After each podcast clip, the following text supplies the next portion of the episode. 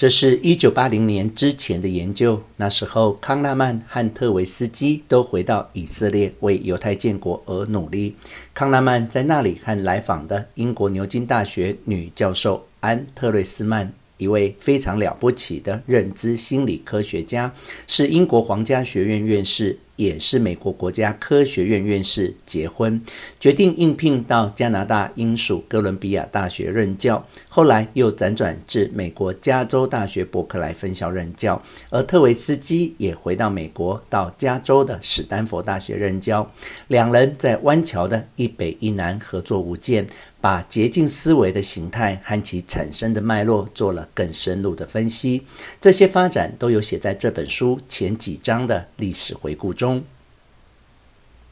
很不幸的，特维斯基在史丹佛大学忽然重病过世，对康纳曼的打击颇大。有一段时间，他不再谈捷径直觉了，而转和太太安合作起注意力的研究。安本来就是这个领域最重要的研究者。他的注意力特征学说是当代最主要的注意力理论，而康纳曼很早的博士论文也是以注意力为主题的研究。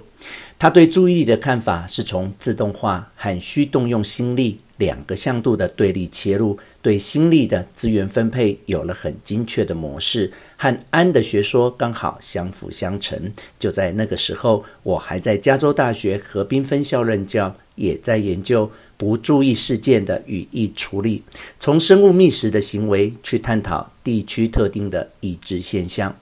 康纳曼和安在实验心理学年会中听到了我的报告，就来到我的实验室参观。当晚住在我们家，聊台湾、中国、以色列、巴勒斯坦的种种问题，都是我们个人无法解决却必须承担的民族宿命。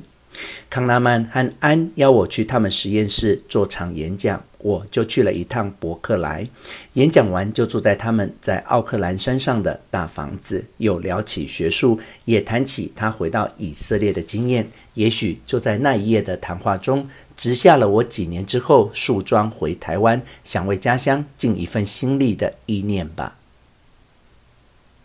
他们的房子很漂亮，但夏天的一场大火，在焚风不停的情况下，庭院被烈火烧去一大半。房子虽然没有毁损。安却吓坏了，不敢留在干燥的加州，就双双应聘到东部的普林斯顿大学去任教了。安继续他的注意力研究，康拉曼也走出了自有过世的阴影，把人的决策行为在理论的架构上铺陈得更为完整，实验的数据也越来越丰富，双系统的思维理论终于完成。对于快速的捷径直觉系统。和慢条斯理的演算法则推论，也有了生物演化的种种论述。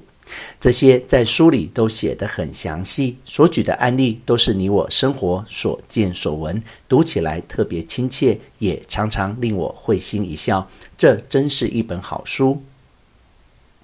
最后，我也要告诉读者，这个双系统的思维运作方式，最近也得到脑神经研究的证实，而功能性。脑显影所呈现的证据，就来自我实验室的郭文瑞教授所做的研究，发表在科学期刊上，很棒吧？